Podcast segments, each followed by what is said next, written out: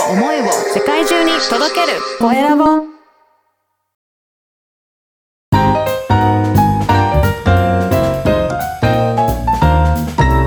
ポッドキャストの配信で人生が変わる。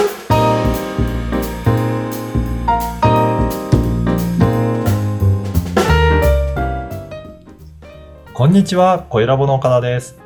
こんにちは山口智子です岡田さん今回もよろしくお願いします。よろしくお願いします。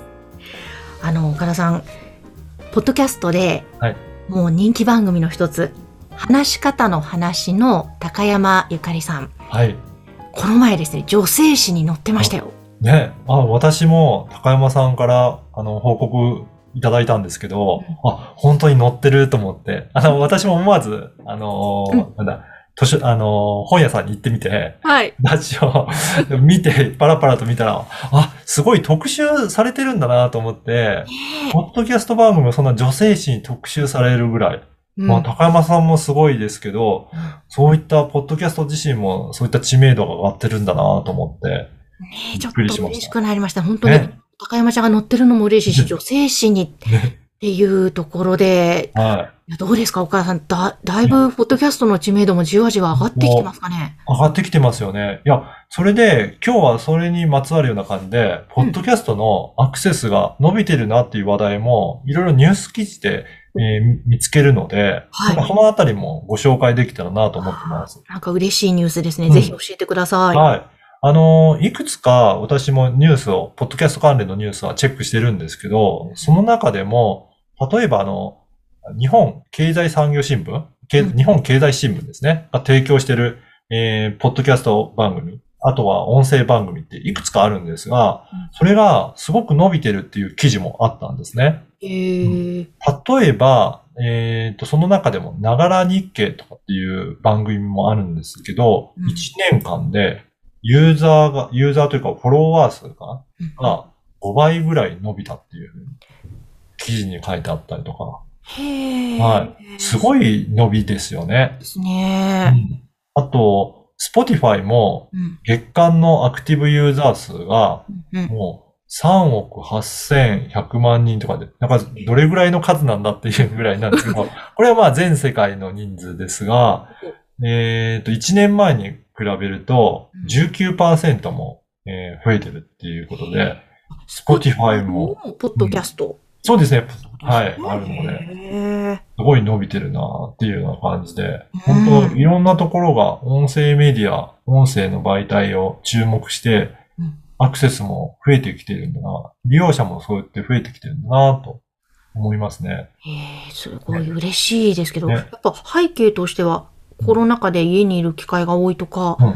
もしくは音声メディアがいろいろね、注目され始めたというのも、なんかあるそうんでか？ですすね。あの、両方の要因はあるかなと思います。うん例えば、あの、コロナでおうち時間が増えて、家での生活を充実させたいなと思った時に、例えばいろいろ家事もやったりとか、えっ、と、料理いろいろやったりとか、いろんなことをやってる時に、まあそれだけやるよりも、なんか音楽流したりとか、うん音を聞きながらっていうふうなことをやる方も多いと思うんですが、そんな時に、あ、ポッドキャストで自分の好きな番組やってるってなると、それを聞きながら、えーすることもできますし、うんあとは、最近あの、えっ、と、ワイヤレスイヤホンとかも結構普及して皆さん持つようになったので、そうするとずっと端末持ってなくても、耳にイヤホン入れとけば、ちょっと離れたぐらいだと聞けるんですよね。うんうんう。うんんなんかそういった環境も、やっぱり要因としてはあるかなっていう気がしますね。なるほど、なるほど。そういったいろんなものが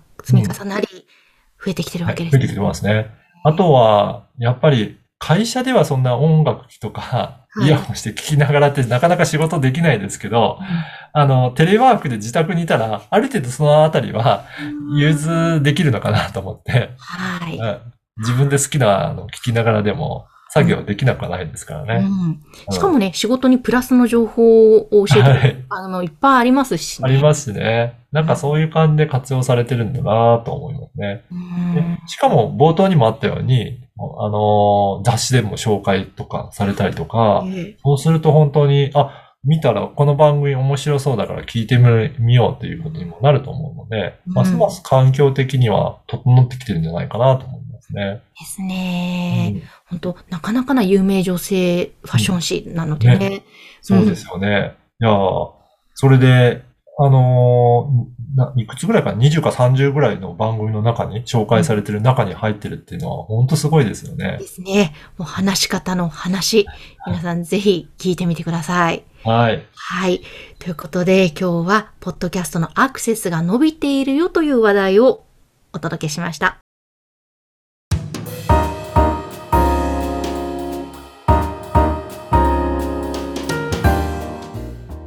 さて、続いては、おすすめのポッドキャストのコーナーです。今回ご紹介する番組は何ですか？はい。今回は、明日を緩める、チャポンと行こうという番組を紹介したいと思います。なんかすごい可愛いタイトルですね。そうですね。あの、これも実はですね、前半でご紹介した、ポッドキャストのアクセスが伸びてるよっていう記事をいろいろ見てた時に見つけた番組で、実はこの番組でもコロナの前とコロナのあ後で、えー月間再生数を比べると4倍にも増えてるっていうデータが出てるんですよね。うん。すごいですよね。すごい、すごいですね。ね、本当に、あのーこの番組は、えー北欧の、えー暮らしの、えー道具店っていうことで、なんか北欧とかの雑貨とか、まあそういったところを販売してる、えーところが、えー発信してる。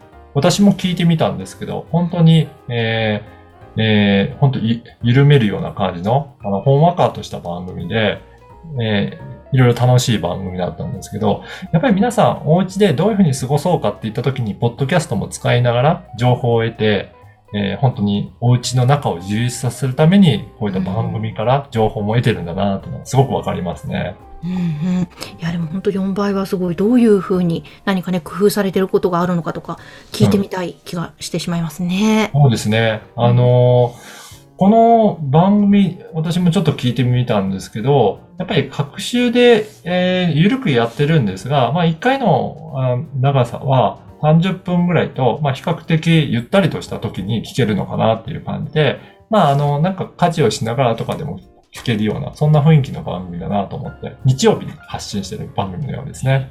えーなるほど。まあ確かにおうち時間だとゆるーく聞けるのがいいですもんね。いいですね。うん。なので、ぜひ、こういった、あの、アクセスが伸びてる番組とか、有名な番組とか、ちょっとチェックしてみて、どういう風な作りでやってるんだろうなとか、参考にできるところはご自身でも参考にして取り入れながら発信していくといいんじゃないかなと思います。そうですね。ちょっとぜひ聞いてみたいと思います。はい。今日は明日を緩めるチャポンと行こうこちらの番組をご紹介しました。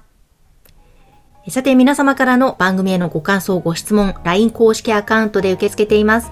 説明文に記載の URL から登録をしてメッセージをぜひお送りください。岡田さん今日もありがとうございました。ありがとうございました。